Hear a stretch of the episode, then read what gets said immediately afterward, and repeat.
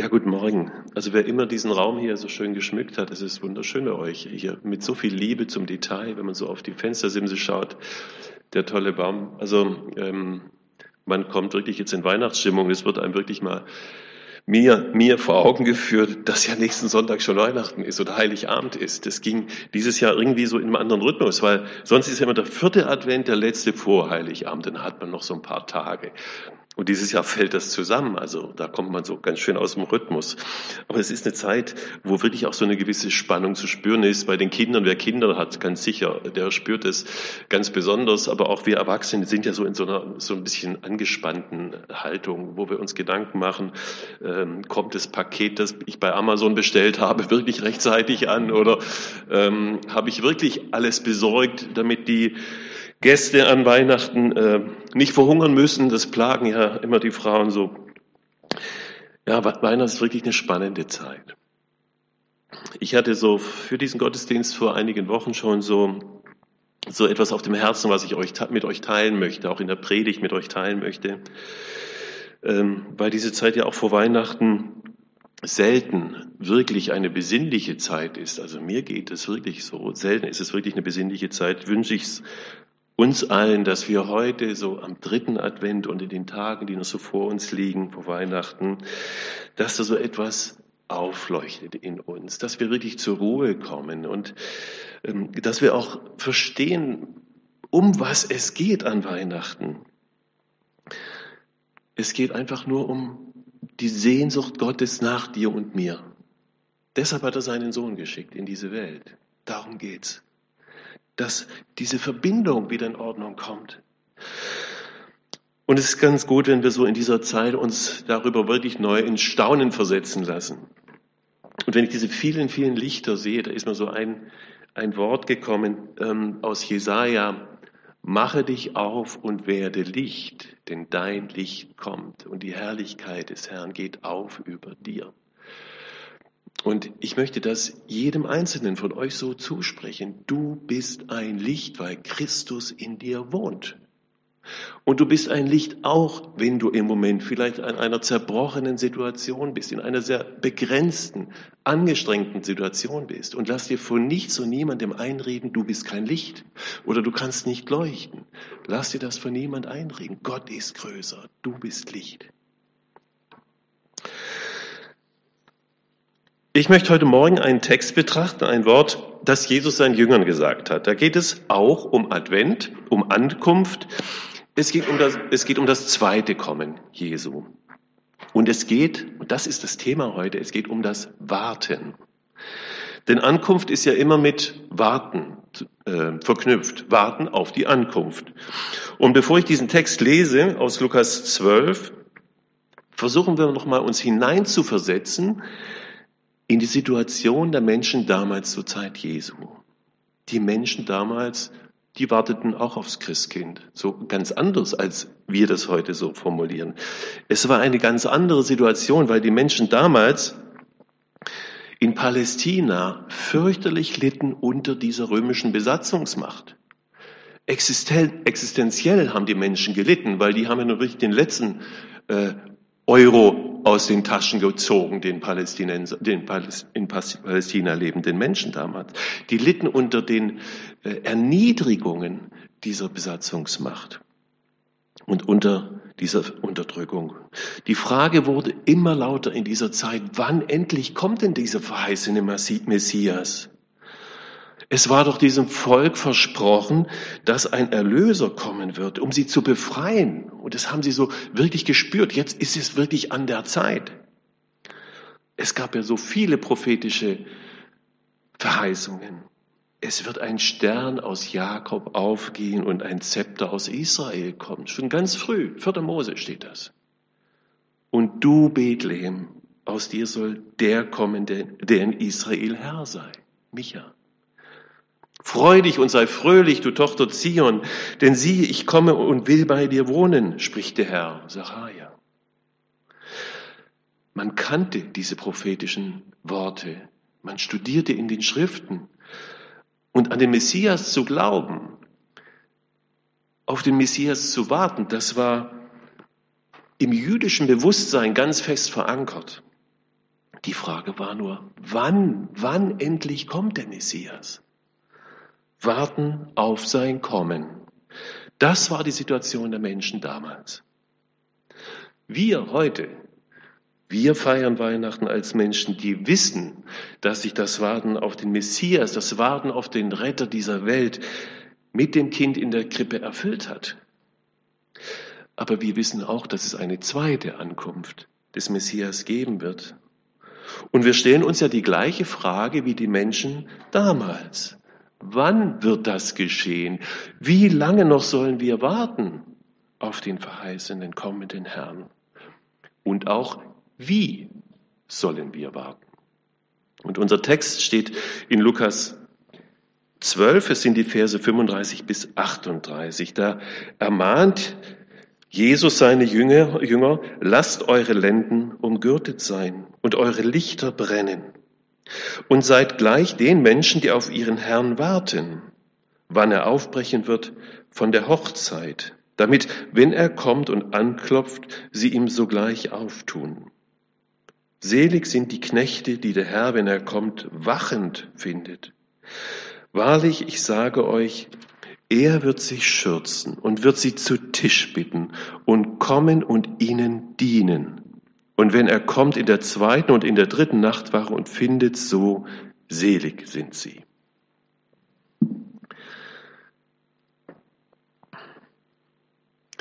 Wenn wir jetzt nächste Woche Weihnachten feiern, ähm, die Ankunft Jesu feiern, dass das Wort Fleisch wurde, dann gehen oft ja zu diesem Zeitpunkt unsere Blicke schon etwas weiter. Das Jahr endet ja dann sehr bald. Manchmal gehen auch die Blicke zurück. zurück. Man erinnert sich an gute, schlechte Momente, an gelungene, erfolgreiche, aber auch misslungene Projekte. Es ist immer eine Zeit des persönlichen Rückblicks auch. Verbunden mit der Frage, was kommt auf uns zu? Was erwartet mich im nächsten Jahr? Aber diese Worte, die wir jetzt gerade gelesen haben, die führen unseren Blick ja nochmal weiter. Äh, diese Worte führen uns an den Horizont unserer Zeit und an den Horizont unserer Geschichte. Denn das sind ja die ganz großen Lebensfragen, die irgendwie ja alle Menschen beschäftigen. Was kommt auf uns zu? Hat die Geschichte dieser Welt ein Ende oder ist sie unendlich?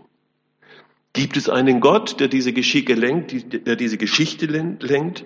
Gibt es überhaupt einen Gott, der die Geschichte in seiner Hand hat? Und wenn wir mit diesen Fragen so an unseren Text herangehen, da bekommen wir von Jesus einige sehr klare Antworten. Zunächst ja, unsere Geschichte ist endlich. Sie geht auf Gottes großen Tag zu, wir sagen jüngsten Tag zu. Und auch alle Tage bis dahin sind der Hand Gottes nicht entzogen. Ganz im Gegenteil, das wird in unserem Text deutlich. Gott ist der souveräne Lenker der Geschichte, der Zeit, der Jahre, die wir erleben. Jetzt geben diese Worte Jesu aber auch Auskunft darüber, mit welcher Haltung wir diese Zeiten, diese Jahre durchleben sollen.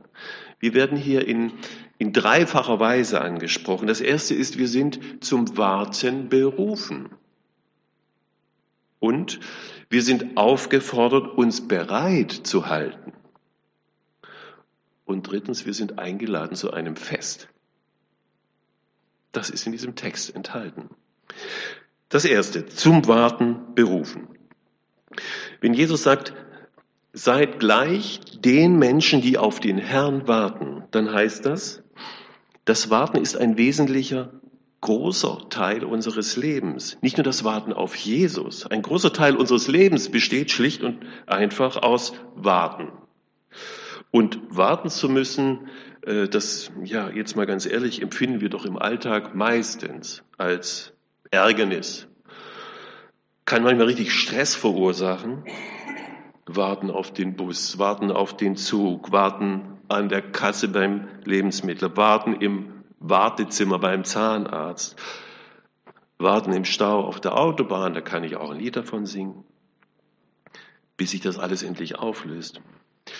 Als Kinder, also ich kann es von mir sagen, war ich gespannt und habe gewartet, bis ich endlich in die Schule darf. Und als ich in der Schule war, habe ich Darauf gewartet, bis ich endlich da raus darf. Dann hat man darauf gewartet, dass man einen Beruf findet, dass man Karriere macht. Und wenn man die dann endlich gemacht hat, dann kann man es nicht mehr erwarten, endlich in den Ruhestand zu gehen. Wir warten auf so viele Dinge in unserem Leben, vielleicht auf die erste große Liebe, auf die Ehe, auf Kinder, auf große und kleine Glücksmomente. Wir Menschen sind Wartende. Unser Leben ist ein großes Wartezimmer. Wir nehmen das oft nicht so richtig wahr, weil wir in unserem Leben sehr stark auf Ziele fixieren, sehr aktiv auf diese Ziele hinarbeiten, auf die Momente des Erfolgs, auf die Momente der Erfüllung. Die nehmen wir in den Blick und nehmen es gar nicht wahr oder oft nicht wahr, dass wir auf viele Dinge oft sehr, sehr lange warten müssen. Wir sind zu einem ganz großen Teil unseres Lebens wartende Menschen. Das gilt auch für den Glauben. Auch unser Glaube besteht zu einem nicht geringen Teil aus Warten. Wir kennen solche Situationen und Momente, wo du vielleicht auch den Herrn angefleht hast, gebetet hast, dass er eingreift. Ganz konkret eine schwierige Situation in deinem Leben. Warten auf Heilung vielleicht warten auf Antwort des Herrn. Ihr Lieben, warten ist Teil unseres Lebens, auch unseres Glaubenslebens. Das sagen uns auch diese Worte Jesu in unserem Text. Und ja, wir sind in diesem Moment noch nicht da, wo wir hinwollen, was uns verheißen ist, wo auf unsere Hoffnung gerichtet ist. Wir warten noch darauf. Und dieses Warten ist eine der großen Herausforderungen unseres Lebens. Und was das Warten angeht, da haben wir in unserem Leben ja mehrere oder verschiedene Möglichkeiten, damit umzugestalten, die Zeit des Wartens zu gestalten. Ich kann mich immer entscheiden zwischen äh, im Grunde drei Alternativen. Die erste Möglichkeit ist, dass ich irgendwann das Warten aufgebe. Dass ich mir meine Hoffnungen abschminke. Meine Erwartungen in den Wind schreibe. So mich mit dem Status quo irgendwie arrangiere. Dass ich resigniere, dann ist es sehr wahrscheinlich, dass ich zu einem gebrochenen Menschen werde, vielleicht auch zu einem Zyniker werde. Ich werde dann meine Mitmenschen vielleicht nur noch so mit bissigem Zynismus begegnen, so mit denen meine Resignation, meine ganze Hoffnungslosigkeit überstülpen. Hoffnungslosigkeit ist ja immer auch ein Ausdruck von Erwartungslosigkeit. Menschen, die die, die, die Hoffnung aufgegeben haben, die erwarten nichts mehr. Und sie übergießen häufig diejenigen mit Spott, die noch Hoffnung haben. Die zweite Möglichkeit ist, dass ich versuche, das Erwartete zu erzwingen, dass ich so jetzt selber meines Glückes Schmied werde in meiner Ungeduld und einfach das nehme, worauf ich warte. Ob es nun gut ist für mich oder nicht, ähm, im Grunde genommen, wenn man das weiterdenkt, ist jeder Diebstahl äh, eine Form von Ungeduld, dass ich mir etwas nehme, was ich mir nicht leisten kann oder vielleicht noch noch nicht leisten kann. Ich nehme mir etwas, was mir nicht gehört oder noch nicht gehört. Die dritte Möglichkeit ist, dass ich das Warten bewusst annehme. Dass ich Ja zu diesem Ja zu, in, für diese, zu diesen Spannungen auch sagen kann, die mit dem Warten verbunden sind. Dass ich die Hoffnung nicht aufgebe. Diese drei Möglichkeiten gibt es, egal worauf ich warte. Man kann es auch übertragen äh, in die Zeit Jesu. Wenn wir uns so die religiösen Gruppen betrachten, mit denen es Jesus damals zu tun hatte, da gab es ja die Sadduzäer. Das waren genau die, die die Hoffnung äh, ja vielleicht noch nicht aufgegeben haben im Warten auf den Messias, aber die hatten sich mit dem Status quo arrangiert. Die hatten sich damit arrangiert, dass die römischen Besatzer nun mal da waren, dass Israel ein von den Römern besetztes Land war. Die waren, die hatten vielleicht ihre Hoffnung noch nicht ganz begraben, aber die Hoffnung war sehr, sehr klein geworden. Dann gab es die Pharisäer. Die wollten das Reich Gottes mit Gesetzesgehorsam sozusagen erzwingen. Die Pharisäer sagten, wenn wir als Israel, als ganzes Volk Israel es schaffen, an einem Schabbat alle 613 Geh- und Verbote zu erfüllen, einzuhalten, Alle Juden, dann kommt der Messias. Also sie wollten mit diesem strengen Gesetzesgehorsam das Kommen des Messias so selbst ja, herbeiführen. Und dann gab es die Zeloten. Die wollten gar nicht mehr warten. Die haben das Schwert genommen, die wollten mit Gewalt und Terrorakten so die Römer aus dem Land vertreiben, die wollten den Messias mit Gewalt herbeizwingen. Aber dann gab es aber auch noch Menschen, die dieses spannungsvolle Warten auf den Messias ausgehalten haben. Wir haben da so ein wunderschönes Beispiel, ähm, in, auch im Lukas ist uns das gegeben, von dem Simeon. Ich lese euch diesen kleinen Abschnitt vor, da heißt es in Lukas 2,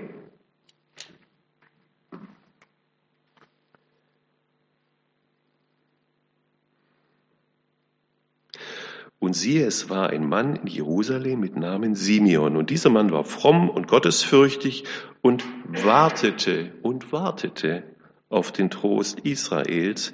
Und der Heilige Geist war mit ihm. Und ihm war ein Wort zuteil geworden von dem Heiligen Geist. Er solle den Tod nicht sehen, er habe denn zuvor den Christus des Herrn gesehen. Wir kennen diese Geschichte, wo er dann den, den, das kleine Jesuskind als Baby in den Arm nimmt. Wir wissen nicht, wann er diese Verheißung bekommen hatte. Vielleicht vor 10, 20, vielleicht vor 40 Jahren. Aber der wartete.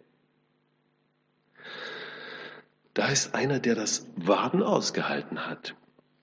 Und wenn wir heute so über das Warten reden, dann reden wir über diese Form des Wartens dieser Menschen damals ist genau dieses Warten, das in der Bibel ganz oft mit Verheißungen verknüpft ist. Und das ist genau dieses Warten, um das es hier geht. Und dass wir in unserem Leben manchmal wirklich sehr schmerzlich durchbuchstabieren müssen, immer wieder lernen müssen. Also was uns diese Verse Jesu hier klar machen sollen, ist, dass das Warten zum Leben dazugehört. Dass das Warten zum Leben mit Gott dazugehört. Das können wir rauf und runter bei den ganzen vielen Persönlichkeiten der Bibel nachzeichnen. Das Leben eines Abraham. Das war ein Leben des Wartens. Wie lange musste dieser arme Kerl mit seiner Frau warten, bis Gottes Verheißung endlich in Erfüllung ging? Das Warten, das hat ihn fast zerrissen. Aber er ist unser Vorbild, unser Vater im Glauben, sagt das Neue Testament. Warum? Warum? Weil er warten konnte, weil er es ausgehalten hat.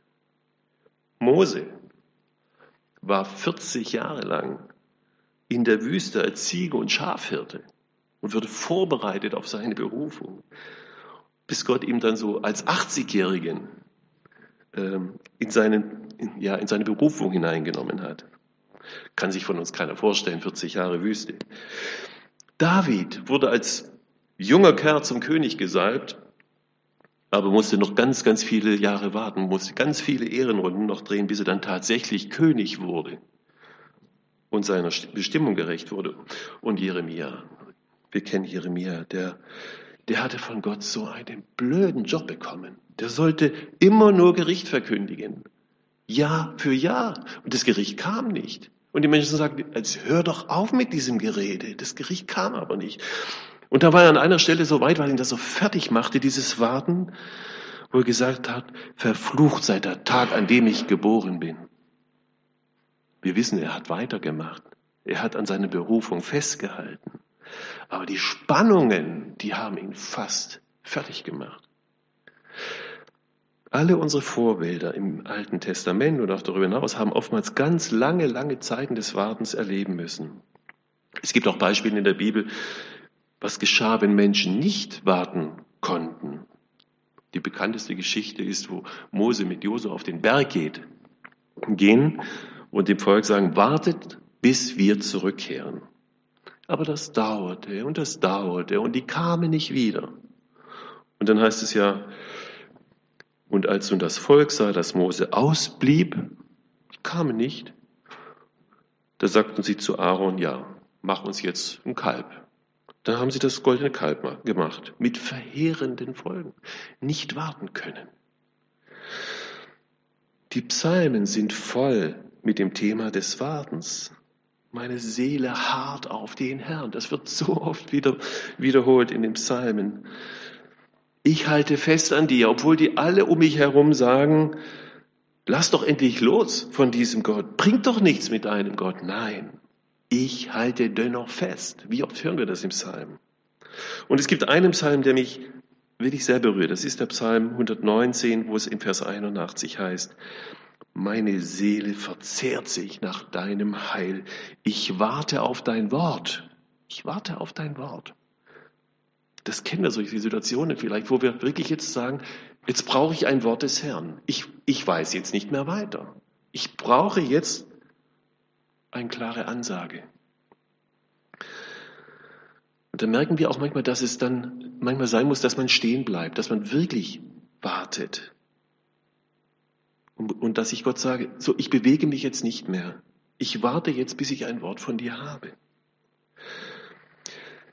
Das Warten ist so ein Grundkurs des Lebens. Es gehört zu einer, ganz allgemein gesprochen, zu einer gesunden Persönlichkeitsentwicklung dazu, dass ich das Warten lerne.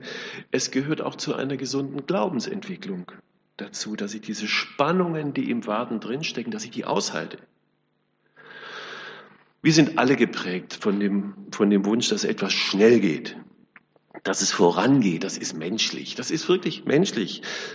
Ein Gebet und, und dann soll es erhört sein. Wir meinen, wir hätten keine Zeit. Gott hat unendlich viel Zeit. Und weil wir meinen, keine Zeit zu haben, erwächst oft der Eindruck, dass Gott ein Gott ist, der immer nur Nein sagt. Stichwort Beziehung, Stichwort Sexualität, Stichwort Karriere, Stichwort Besitz und Geld. Gott sagt nicht immer nur Nein, aber Gott sagt oft noch nicht. Aber wir hören oft nur Nein, wo er eigentlich sagt noch nicht. Wir sind Menschen, die von Jesus zum Warten berufen sind. Und als wartende Menschen brauchen wir Geduld. Geduld haben so eine Grundbedingung des Lebens, ein, ja, ein, ein Grundzug des reifen Glaubens. So, jetzt wird aber das Warten auf Jesus hier etwas genauer beschrieben und ich bin jetzt fast schon am Ende. Das wäre jetzt so noch der zweite Punkt. Wir sind zur Bereitschaft angehalten. Es, Jesus gebraucht hier ein sehr seltsames Bild, wo er sagt, lasst eure Lenden umgürtet sein. Er sagt uns ja überhaupt nichts, da verstehen wir ja nur Bahnhof. Lasst eure Lenden umgürtet sein. Das ist ein, eine Formulierung, die uns schon ganz vorne bei der Einsetzung des ersten Passas begegnet. In 2. Mose 12, Vers 11, da geht's, wie soll Passa gefeiert werden? Da heißt es auch, um eure Lenden sollt ihr gegürtet sein und eure Schuhe an euren Füßen haben und den Stab in der Hand und sollt essen als die, die hinwegeilen. Also bereit sein, Lend umgürtet, Stab in der Hand, Schuhe an. So soll Passa gefeiert werden. Und dieses Bild nimmt Jesus hier rein. Also das drückt so diese Bereitschaft an, also immer bereit zu sein. Obwohl es ganz, ganz vieles in unserem Leben gibt, dass, die Bereitschaft, dass diese Bereitschaft sabotiert was unsere Hoffnung sabotiert. Und der Schreiber des Hebräerbriefs sagt, haltet fest am Bekenntnis der Hoffnung, lasst die Hoffnung nicht fahren. Und Jesus selbst erzählt ja sehr oft von laschen Haushaltern, von untreuen Knechten, von eingeschlafenen Jungfrauen. Manfred Siebald hat es einmal in einem Lied sehr schön ausgedrückt, was hier, was ich mit Sabotage der Bereitschaft meine wo es in einer Liedstrophe heißt, wir haben es uns gut hier eingerichtet. Der Tisch, das Bett, die Stühle stehen, der Schrank mit guten Dingen vollgeschichtet. Wir sitzen alles zu besehen. Dann legen wir uns ruhig nieder und löschen müde vom Tag das Licht und beten laut, Herr, komm bald wieder und denken leise, jetzt noch nicht. Warten auf Jesus heißt, so in dieser hoffnungsvollen Bereitschaft zu bleiben, ich möchte mal zurückkommen auf diesen, diesen alten Simeon, dieser alte Mann, der diese Verheißung bekommen hat. Wie gesagt, vielleicht war das schon ganz früh in seiner Jugend, dass er die bekommen hatte, aber er wartete. Er vertraute auf Gottes Zusage. Und das hat ihn geistlich nicht frustriert, nicht runtergezogen, sondern hat ihn wachgehalten. Der hat sich nicht die Decke über den Kopf gezogen und gesagt, das wird sowieso nichts mehr, ich bin jetzt schon so alt. Das hat er nicht gemacht, Und deshalb hat er diesen wunderbaren Tag in seinem Leben nicht verpasst, den verheißenen Messias als Baby in seinen Händen zu halten. Und jetzt kann er in Frieden gehen. Warten auf den Herrn. Ihr Lieben, das ist Teil unserer Berufung auch als Gemeinde. Warten auf sein Kommen. Das Warten heißt ja nicht, die, die Hände in den Schoß zu legen, heißt aber auch jetzt nicht Aktionismus. Erinnern wir uns der erste Auftrag, den Jesus seinen Jüngern gegeben hat nach seiner Auferstehung, bevor er zu seinem Vater in den Himmel fuhr, sagt er, bleibt in Jerusalem und wartet. Er hat nicht gesagt, los und jetzt Action, ab in die Mission. Nee, jetzt erstmal warten. Wartet auf die Kraft aus der Höhe. Leben in der Bereitschaft ist ein Leben in spannungsvoller Erwartung und zu diesem Lebensstil motiviert uns Jesus ja auch. Es braucht ja eine starke Motivation. Wir sind ja Menschen, die, wenn wir eine starke Hoffnung haben, zu allem Möglichen bereit sind. Und von dieser Hoffnung redet Jesus hier, von dieser Motivation, wo er sagt, selig sind die Knechte, die der Herr, wenn er kommt, wachend findet. Und warum sollen wir wachend bleiben? Wahrlich, ich sage euch, Jetzt kommen so Verse, die, die, die ich kaum verstehe. Er wird sich schürzen, wer? Jesus. Er wird sich schürzen und wird sie zu Tisch bitten und kommen und ihnen dienen. Also, wenn Jesus kommt, wird es etwas geben, was uns den Atem verschlägt. Jesus wird uns zu Tisch bitten, ich nehme das jetzt mal wörtlich. Er wird uns bekochen. Das ist ein tolles Bild. Und wenn wir diese Worte Jesu ernst nehmen, dann, dann können wir wirklich alle Fernsehköche, die Lichter Love aus dieser Welt vergessen. Er wird kommen und uns seine Kochkunst zeigen. Jesus steht da, bekocht uns und er serviert auch. Er wird uns dienen. Er wird uns ein Festmahl bereiten. Das ist so doch der Höhepunkt aller neutestamentlichen Zukunftserwartungen. Und wir können da sitzen bleiben. Wir werden da nicht wieder weggeschickt und dürfen dann nach Hause gehen. Wir dürfen da in seiner Gegenwart bleiben. Und in seiner Gegenwart, in diesem Moment, werden wir wirklich erstmal völlig und umfassend begreifen, was es heißt, schmecket und seht, wie freundlich der Herr ist. Das ist Hoffnung, die uns heute hier und jetzt motivieren soll, die uns nach vorne schauen lässt durch alles Dunkel dieser Welt. Und in diesem hoffnungsvollen Warten liegt Gottes Segen. Amen.